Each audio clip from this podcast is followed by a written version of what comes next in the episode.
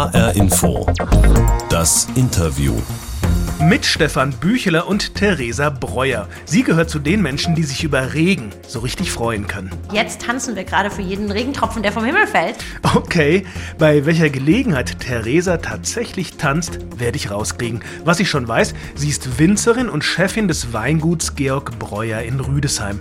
Das hat sie nach dem plötzlichen Tod ihres Vaters übernommen. Und na klar, um weiter ihre Spitzenweine anbauen zu können, braucht sie den Regen, genauso wie die Sonne. Und natürlich die Wein Weinberge über dem Rhein. Und das ist das Fleckchen Erde, das sie besonders liebt. Theresa, dein Leben als Winzerin ist ja schwer getaktet von dem, was die Natur so draußen so vorgibt. Ne? Deshalb würde ich dir jetzt gerne ein paar Begriffe zuwerfen und hören, was dir ganz spontan dazu einfällt, okay? Alles klar. Sommer. Oh, Sonnenbrand, T-Shirts, Schweiß. In den Weinbergen. Genau. Herbst. Glück, Ernte einsammeln dürfen, dankbar sein. Winter. Ruhe und aufatmen, Energie tanken. Frühling. Oh, wach werden äh, und jeden Tag Neues entdecken. Haben wir jetzt ja gerade Frühling, ne? Und vom Wetter her war jetzt ja irgendwie so alles dabei, gerade in den letzten Tagen so, oder so Regen, Sturm, Hagel hatten wir auch bei uns. Äh, und dann gibt es jetzt gleich mal ein Stück Sommer auch, ne? Wie guckst du als Winzerin da auf, auf das Wetter, auf was sich da draußen tut? Ist zum Beispiel so ein Hagel schon was, was dir so den, den Schauer in den Nacken jagt, weil du an deine Pflanzen im, im Weinberg denkst? Ja, das kommt immer drauf an, ähm, was im Weinberg gerade passiert und ähm, wo wir gerade stehen. Es kann äh, ganz egal sein, es kann aber eben auch alles bedeuten. Jetzt gerade? Jetzt gerade ähm, fängt es an, richtig spannend zu werden, weil wir uns eben so in den ersten Zügen des Austriebs genau. begeben. Das heißt, jetzt fängt es an, dass Blättchen da sind und in dem Moment, wo was rauskommt, kann natürlich auch was kaputt gehen. Ähm, wir haben zum Glück bis jetzt kaum Schaden gehabt in den ersten Zügen, ähm, weil wir dieses Jahr relativ spät sind mit der Vegetation. Stimmt. Und das ist total schön. Wir haben die letzten Jahre eigentlich immer das Gefühl gehabt, wir rennen uns selbst hinterher, weil gefühlt im Frühling schon Sommer war. Und jetzt fühlt es sich wirklich an. Der April war wahnsinnig, ähm, so wie er sein soll und ähm, kühl. Und das ist extrem entspannend gerade. Ja, jetzt habe ich aber immer gedacht, eine längere äh, Vegetationsperiode wäre gut für den Wein. Davon hat, haben doch die Winzer hier auch profitiert in den letzten Jahren, oder? Absolut, wobei mehr die, Reife. Ja, jein. Ähm, die Vegetation hat sich aber nicht einfach verlängert, sondern sie hat sich verschoben. Das heißt, sie hat früh begonnen und hat dann auch mit einer früheren Ernte eben auch wieder ein bisschen früher aufgehört. Und diese jetzige ähm, Ruhe, die wir noch erleben, die lässt uns so ein bisschen darauf hoffen, dass wir mit der Ernte auch später sein können. Und dann sind wir eben eigentlich genauso mit der Witterung in dem Bereich zu Hause, in dem wir ja hier hingehören. Das heißt, wir sind vielleicht im goldenen Oktober, wir haben kühle Nächte, wir haben eine intensive Aromareife, die man vielleicht noch ein bisschen hinauszögern kann, weil es eben nicht brutal heiß ist in den letzten Momenten der Reife. Und das ist so ein bisschen die Hoffnung. Das heißt, ich habe jetzt im Moment nicht die Sorge, dass die Vegetation kürzer wird. Ähm, who knows, wenn der Sommer jetzt wieder brutal wird, vielleicht. Aber im Moment ist eher so die Chance, dass wir einfach so ein bisschen mehr in unserem normalen jahreszeitlichen Fenster sind und ein bisschen später ernten können. Das ja, normal, ne? Ein schwieriger Begriff in diesen Zeiten. Du hast gerade schon mal kurz gesagt, brutal heißer Sommer. Das erinnert mich an die letzten Sommer. In Deutschland und im Rheingau ist es ja wärmer geworden, ganz klar. Und man kann eigentlich sagen, glaube ich, in den letzten Jahren haben die Winzer eher davon profitiert in Deutschland, dass es richtig warme Sommer gibt. Denk mal an die 70er Jahre des letzten Jahrhunderts. Wird das immer so weitergehen oder ist das auch eine Entwicklung, die dich ein bisschen besorgt sogar? Es ist auf jeden Fall eine Entwicklung, die wir sehr, sehr, sehr genau im Auge behalten müssen. Ähm, ja, wir Winzer haben uns tatsächlich in der Sonne gesonnt, ähm, sowohl in der Arbeit als auch dann mit den Resultaten. Die Reben haben das aber tatsächlich nicht ganz so auf die leichte Schulter genommen. Und die Sonne ist gar nicht so das, was uns eigentlich wahnsinnig fordert im Moment noch. Also Reben können unheimlich gut mit Sonne umgehen. Mhm. Ähm, wir auch. Und das Problem ist eher tatsächlich, dass wir eben in so, in so neue Jahr Jahreszeitenzyklen kommen. Das heißt, der Regen fällt so anders. Die Reben, es fällt viel weniger Reben, Regen. Und auch das wollen die Reben haben. Und äh, das ist eher so das, was uns ähm, sorgt oder was uns vor neue Aufgaben stellt, weil das einfach bedeutet, wir müssen anders mit unseren Böden umgehen, wir mhm. müssen anders mit der Laubwand arbeiten, wir müssen eigentlich alles dafür tun, dass die Reben wirklich Wasser bekommen oder beziehungsweise das Wasser so lange behalten, wie sie können, wenn es schon nicht vom Himmel fällt ständig. Und da ist natürlich irgendwann auch ein Rebstock an seinen Grenzen. Nicht in jeder Lage, überhaupt nicht, aber in den extremen Lagen das heißt besonders steil, besonders südausgerichtet, besonders karg im Boden, wo wir einfach nicht so einen Schwammeffekt haben, sondern das Wasser einfach durchsickert da hoffen wir, dass wir einfach ein bisschen mehr, ja, vielleicht Normalität bekommen, also dass das Wasser irgendwie zurückkommt. Also auch jetzt tanzen wir gerade für jeden Regentropfen, der vom Himmel fällt. Und wir hoffen, dass einfach das so ein bisschen sich eingroovt. Ähm, mit den paar Grad mehr kommen wir eigentlich ganz gut klar. Das heißt aber, Klimawandel ist äh, kein abstrakter Begriff in den Weinbergen, oder? Nein, Klimawandel ist äh, täglich präsent. Und ähm, ich habe letztens von einem Professor aus Geisenheim so eine, so eine schöne Begrifflichkeit gehört, dass es eben ja eben nicht der Klimawandel ist, sondern tatsächlich das Klimaproblem. Und äh, dem müssen wir uns einfach stellen. Das heißt nicht, dass es keine Lösungen dafür gibt. Und wir sind uns eigentlich ganz klar, dass unsere Rolle ist, eben diese Lösungen für dieses Problem zu finden. Klar. Wie ist das eigentlich, wenn ähm, dein Wein, den du machst, schmeckt man denn dem am Ende an, wie das Wetter so war in dem Jahr? Also viel Regen, wenig Regen oder lange Trockenperioden? Merkt man das?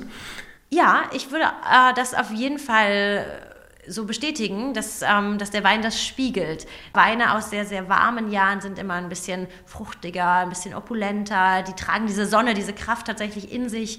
Weine aus, aus Jahren, wo die Vegetation vielleicht verkürzt war, haben vielleicht nicht die Länge und Struktur, ohne das werten zu wollen. Es sind tatsächlich aber einfach andere Charaktereigenschaften, die dann eben die Traube in den Wein transportiert. Das heißt aber auch jeder Jahrgang, jeder, jede Lage braucht auch immer eine spezielle Fürsorge, oder? Das heißt, ihr geht eigentlich an jede Zeile fast, aber sagen wir mal an jede Lage anders ran. Ist das so? Wo sind da Unterschiede? Mach mal, sag mal ein Beispiel. Ähm, es ist so, dass wir zum Beispiel im Rebschnitt, das ist ja eigentlich so die erste Arbeit, die im Jahr beginnt, jetzt nicht pauschal sagen, so äh, ich möchte aus diesem Weinberg so und so viel Kilo Trauben rausbekommen und deswegen schneide ich so lange Triebe an, damit man quasi dieses Rechenspiel spielen kann.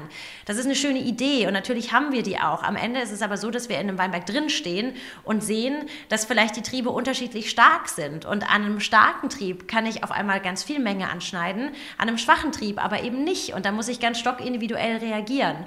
Und dann ist es eben quasi ein Rezept, was man wirklich auf jeden Stock schon mit dem Rebschnitt als Grundstein legt und dann das Jahr folgt. Und manchmal denken wir uns, ach Mensch, es wäre jetzt schön, irgendwie so im klassischen Takt dreimal irgendwie vielleicht einen Laubschnitt zu machen. Mhm. Aber wenn die Reben überhaupt gar nicht bis zum Draht wachsen, brauche ich auch nichts abschneiden. Also es ist tatsächlich ganz, ganz viel Folgen und immer bereit sein. Und das klappt manchmal und es klappt aber auch manchmal nicht, weil eben drei Sachen dann vielleicht gleichzeitig anfallen und man kann nur zwei ordentlich machen. Und da muss man immer so ein bisschen abwägen. Dann gehen wir natürlich mit unseren Steillagen, was für uns die wertvollsten Lagen sind, ähm, extrem extrem sensibel um, weil das eben auch die beanspruchtsten Lagen sind durch diese Klimaextreme und schauen wirklich, was der Weinberg braucht. Und im Flachen können wir vielleicht ein bisschen großzügiger sein und dann sagen, okay, alles klar, jetzt ist vielleicht heute noch nicht der perfekte Tag für die eine Bearbeitung, aber das Laub ist da, ich kann das trotzdem heute schon machen und dann habe ich das erledigt, um noch ein bisschen mehr Zeit für die Steillagen zu haben. Also jeder Schritt hat tatsächlich Möglichkeiten der Individualisierung in sich. Das hört sich nach Handwerk tatsächlich an. Und das passt ja, ja auch immer so ein bisschen zu der Erzählung vom Wein. Ne? So eine gewisse Romantik wird da gerne erzählt. Es wird von Handwerkskunst erzählt. Jetzt müssen wir uns aber auch vor Augen halten, dass ja die große Masse der in Deutschland konsumierten Weine aus richtigen großtechnischen Anlagen kommt. Ne? Computergesteuert, äh, temperaturgesteuert wird er vergoren. Ich schätze mal, das ist hier in eurem Familiengut noch anders. Hast du in deiner Rolle tatsächlich auch noch die Trauben in der Hand und gehst nachts oder abends runter in den Keller und streichelst dein Holzfass? ähm, tatsächlich nehme ich mir den Luxus, äh, die Trauben in die Hand zu nehmen. Das ist für mich eine Jahreszeit. Ähm, da sind wir dann im Herbst? Genau, da sind wir im Spätsommer, im Herbst. So die Zeit, bevor die Ernte losgeht und dann die Ernte. Das ist für mich die Jahreszeit, in der ich es mir nicht nehmen lasse, die Hände an der Traube zu haben. Also ich bin in der Ernte tatsächlich jeden Tag von morgens bis abends draußen im Weinberg mit dabei am Anfang mehr, um das Timing in die Wege zu leiten, um einfach im richtigen Moment am richtigen Fleck zu sein. Weil obwohl wir mit sehr, sehr viel Riesling arbeiten, die ideale Reife eben sich über dreieinhalb Wochen strecken kann von den mhm. unterschiedlichen Weinbergen. Und das muss man einfach im Auge behalten. Und äh, wenn das aber mehr oder weniger läuft, dann bin ich auch tatsächlich einfach da, um Trauben zu schneiden und zu schauen, dass wir mit unserem Team einfach die schönsten Trauben mit nach Hause bringen. So wie du es gerade erzählst, habe ich den Eindruck, das ist das, was dir so richtig Spaß macht, oder?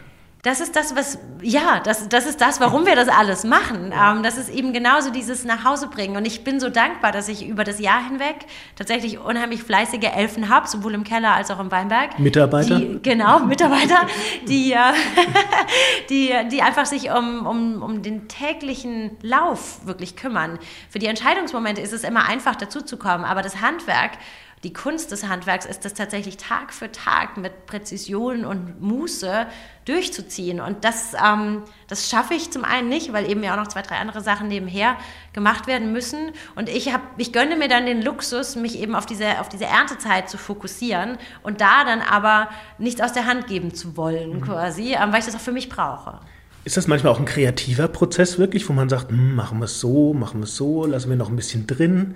Wenn Kreativität sich darüber definiert, dass man seinem Bauchgefühl folgt, ja. So verkünsteln tun wir uns eigentlich wenig in den letzten Jahren, besonders wenig, weil die Erntemengen sehr gering sind. Und dann geht es eher so um das Bewahren als um das ähm, Verrücktwerden. Aber Jahrgang 2018 zum Beispiel, da hatten wir eine bisschen üppigere Menge und da wurden wir auf einmal verrückt. Da hat dann irgendwie jeder sich überlegt, ach, was würde ich denn eigentlich mal gerne machen? Und dann sind dann schon irgendwie auch so, so spezielle Sachen rausgekommen und da hat jeder wirklich sich austoben können. Und sonst probieren wir aber natürlich klar mit dem Fokus eigentlich das Beste und wenn wir das Gefühl haben, das Beste zu machen, danach dann nur noch ganz wenig machen zu müssen, dass wir da eigentlich auf einem guten Weg mit sind. Ach, wenn ich das so höre, dann kommt man viel mit von der Philosophie, von der Leidenschaft und ähm, schmeckt man diese Philosophie, diese Liebe zu den Weinen, diese Kreativität vielleicht auch, schmeckt man die wirklich nachher in den Wein oder böse gefragt, rechtfertigt das den Preisunterschied von 2,99 beim Discounter zu 11 Euro beim Bräuer? Ja, natürlich. Mussten Sie jetzt sagen. Klar, nein, aber äh, wir haben vorhin drüber gesprochen, schmeckt jedes Jahr anders, erzählt jedes Jahr Geschichte. Ja, bei uns Handwerkern, bei uns Bauern, ja, bei den Industriebetrieben, die darauf ähm, abzielen, einfach jedes Jahr eine solide, gleiche Qualität abzuliefern. Da werden Jahrgangsunterschiede nivelliert durch einfach Praktiken, ähm, die in der Technik liegen. Die und, sollen ja auch immer gleich schmecken. Genau, die sollen immer gleich ja. schmecken. Und bei uns darf man die 11 Euro dafür ausgeben, dass man jedes Jahr einen Wein neu entdecken kann. Und das ist natürlich nicht für jeden schmeckbar und das braucht auch gar nicht jeder. Und vielleicht schmecken auch vielen der Wein bei uns für 11 Euro überhaupt gar nicht so gut wie der sichere, gelernte Geschmack, den man eben bei dem, bei dem 2,99 Euro Wein hat. Aber irgendwann ist gelernter Geschmack langweilig und irgendwann kommt der Punkt, an dem man mehr will. Und dann sucht man diese Individualität und dann ist sie vielleicht einem auch im Preis ein bisschen mehr wert. Und dann kommt man da langsam hin. Man, meistens geht man nicht mehr zurück. Das ist dann der Moment, an dem wir Glück haben. Nein, aber ja, das Handwerk schmeckt man. Aber es das heißt nicht, dass es jedem besser schmecken muss. Aber wie ist das mit dem Handwerk? Ich war letztens am Mittelrhein ne, in. Ähm Bacharach zum Beispiel. Und da sind ja auch extreme Steillagen. Und da habe ich mit einer Winzerin, mit einer Kollegin von dir gesprochen und die sagt, boah, ich habe wenig gute Aussichten für, für mein Gebiet hier. Die Lagen sind sehr steil, die Arbeitskosten sind sehr hoch. Ich finde kaum noch Leute, die das machen wollen. Und ich müsste Preise für meinen Wein verlangen, der selten darstellbar ist. Also vor allen Dingen auch wegen dieser Konkurrenz aus den Discounter. Die Leute sagen, 2,99, 17 Euro. Wie ist das hier bei euch? Ihr habt auch Steillagen. Wie findet, findest du da den, den Weg? Tatsächlich bin ich sehr dankbar, dass wir die Steillagen haben, aber ich bin genauso dankbar, dass wir auch die Hälfte unserer Weinberge in flacheren Bereichen haben. Das sind immer noch hügelige Lagen, also nicht vergleichbar mit wirklichen Flachlandlagen, aber mhm. Lagen, in denen wir uns ähm, durch Maschinen helfen können. Nicht durch Erntemaschinen, dieser Prozess liegt tatsächlich von vorne bis hinten in unseren Händen, aber eben über die Vegetationszeit mit Maschinen. Und das erleichtert es und das ähm, verbindet das ganz gut. Das heißt, ich habe Möglichkeit, komfortabler und natürlich auch günstiger in flachen Lagen zu produzieren und dementsprechend auch ein Wein für 11 Euro schon anbieten zu können. Das ist also eine Mischkalkulation genau. im End. Genau. Jetzt hast du ja persönlich, glaube ich, ähm, internationale Weinwirtschaft studiert hier in Geisenheim. Das hört sich so an, als wäre es für dein Weingut auch wichtig, nicht nur hier vor Ort zu verkaufen, sondern auch international. Ist das so? Das ist tatsächlich so. Das Studium habe ich damals gewählt, weil es ein Jahr schneller ging als das klassische Weinbaustudium. Okay. Also ich, ich, mag immer, wenn man pragmatisch an Dinge rangeht. Aber es ist so. Wir haben, ähm, wir haben mit dem Rheingau ein Zuhause, was ein traditionelles, ähm, eine traditionelle Exportregion ist. Und das spielen wir mit unseren Weinen mit. Und äh, mein Papa hat schon ganz früh angefangen, viele Märkte der Welt zu beackern, hart zu beackern. Und ich bin heute in einer wirklich sehr, sehr glücklichen Position, so ein bisschen auch da ernten zu dürfen, weil mittlerweile der deutsche Riesling eben international seinen Platz gefunden hat. Ist das wichtig so, um über die Runden zu kommen, mal ganz platt gesagt? Absolut, klar. Also es ist, macht ganz, ganz viel aus, ähm, dass man eben auf vielen, vielen, vielen Säulen aufgebaut ist, dass man in keiner Abhängigkeit von einem Markt steht, weil sich Dinge so schnell verändern können. Das sehen wir gerade ähm, ganz, ganz Stichwort direkt. Corona, genau. Absolut. So ist es ganz, ganz wichtig, dass sich das verteilt und dass wir ähm, gleichzeitig aber auch in unterschiedlichen Marktsituationen mit unseren Weinen zu Hause sind und dadurch uns gegenseitig aber immer befruchten. Also wir erzählen die Geschichte unserer Weine in der ganzen Welt und in Rüdesheim ist tatsächlich irgendwie auch die Welt immer ein bisschen zu Hause und das trifft sich dann wieder. Das ist gut. Stichwort Corona, was hat das so bedeutet für, für dein Weingut hier, für die Stadt im vergangenen Jahr? Rüdesheim hat äh, natürlich ganz andere Gäste und ganz großartige Gäste letztes Jahr gehabt. Viele individuelle Reisende, die sich ganz bewusst dem Thema Wein widmen. Sonst mhm. ist Rüdesheim häufig für die internationalen Gäste so auf ihrer Deutschland-To-Do-Liste drauf. Ja, und hat auch so ein Kegelclub-Image immer noch. Oh, das ist schon lange her. Okay. ich glaube, es gibt nur noch eine Kegelbahn in Rüdesheim. Nein, es waren, ähm, letztes Jahr waren, waren tolle Gäste da. Es waren jüngere Gäste mhm. da und es waren Gäste da, die richtig Lust auf Wein hatten und auf die Kulturregion Rheingau. Wir im Weingut haben ähm, Verschiebungen gesehen, weil wir eben auch viel mit der Gastronomie arbeiten. Da lief im Sommer sehr viel, aber dann natürlich ab Ende Oktober nichts mehr. Und äh, das ist jetzt schon langsam auch wirklich lang. Und wir haben natürlich auch enge, enge Freundschaften in die Gastronomie. Und alleine das mitzubekommen, wie das ist, wenn man nicht arbeiten darf, ist ja, brutal. Ja. Ähm, gleichzeitig haben wir, glaube ich, letztes Jahr so viel Zeit für unsere Weinberge gehabt wie noch nie, was sich hoffentlich in großartigen Weinen Jahrgangs 2020 ähm, darlegen wird. Theresa, ich habe dich hier die ganze Zeit als Winzerin angesprochen. Das ist ja auch deine Profession, glaube ich. Aber du hast ja als Mensch vermutlich auch noch ganz andere Facetten. Dem würde ich jetzt gerne mal so ein bisschen auf die Spur kommen. Und deswegen habe ich dir hier diese HR-Info-Interview-Box mitgebracht. Da ist ja immer was drin für unsere Gesprächspartner. Willst du mal aufmachen? Äh, ob ich will, weiß ich nicht. Aber Ballettschlämpchen. Das ist ja sehr süß. Aber nicht meine Größe, ne? Ja, sind zum Beispiel, weiß ich nicht, wusste ich ja vorher nicht so genau. Was fällt dir zu Tanzen, zu Ballettschuhen ein? Ähm, ich, im, ich im ersten Moment tanze tatsächlich sehr, sehr gerne. Habe früher sehr viel getanzt. Habe auch meine Ausbildung zur Sport- und Gymnastiklehrerin gemacht. Meine Schwester ist ausgebildete klassische Balletttänzerin, so rum. Ja, Tanzen hat äh, begleitet uns in der Familie immer schon sehr. Und Kommst du noch zum Tanzen tatsächlich? Im Moment tatsächlich weniger, wobei ich sogar bei uns in der Turngemeinde im Ort digitale äh, Kurse gebe. Einmal, die, ja, einmal die Woche, genau, einmal die Woche gibt es äh, einen Zoom-Kurs Body Workout. Das hat jetzt mit Tanzen nicht so viel zu tun, aber trotzdem geht es um Bewegung zur Musik. Was macht das mit dir, Tanzen, sich bewegen zur Musik? Den Kopf frei. um, ähm, und es gibt einem ein gutes Gefühl. Ich bin ein, ich bin ein Bewegungsfreund und ähm, Tanzen bringt da viel zusammen. Man ist meistens nicht alleine, also ich tanze also selten alleine und Menschen um einem herum, Musik, die einem irgendwie auch da eine Richtung vorgibt. Bisschen wie die Natur, der Takt ist wieder fremdbestimmt und man folgt dem einfach. Das ist, ähm, das ist total schön und befreiend. Okay. Gibt es da so Parallelen zwischen deinem Tanzen, zwischen deinem Workout und dem Weinmachen? Gibt es da Inspiration oder sagst, bist du nachher wieder freier im Kopf für die nächste Aufgabe im Weingut? Absolut. Also die ähm, Sport im Allgemeinen äh, räumt bei mir auf, räumt den Kopf auf räumt auch immer mal wieder das Bewusstsein auf. Man, es ist sehr romantisch und schön, Winzerin zu sein. Am Ende vom Tag sind wir Alkohol. Es ist anstrengend. Es ist anstrengend und wir sind Alkoholproduzenten. Ähm, das darf man auch nicht vergessen. Wir, wir produzieren tatsächlich Alkohol. Und da ist es auch ganz wichtig, dass man sich auch immer mal wieder darauf besinnt, dass, ähm, dass unsere Hauptrolle im Leben spielt, aber dass wir dem nicht die Hauptrolle einräumen dürfen in unserem täglichen Konsum. Und da Ach, hilft, das ist das, was du gerade sagst mit, wir machen Alkohol. Genau, genau. Das heißt, ja. da hilft der Sport auch total, weil für mich Sport und Alkohol gemeinschaftlich nicht funktioniert. Nee. Das heißt, ähm, es gibt Tage, Abende, wenn ich Sport machen will, sind das für mich automatisch weiße, weiße Abende. Das heißt, ähm, Abende, an denen ich al alkoholfrei bin, ähm, weinfrei bin. Und das mhm. ist, glaube ich, sehr gesund. Und das rückt einem einfach wieder so ein bisschen in die Spur, dass beides seinen Platz hat. Und wenn man sich solitär jedem widmet, das auch unheimlich viel Freude macht. Aber dass man eben nicht alles immer kann und braucht und sollte.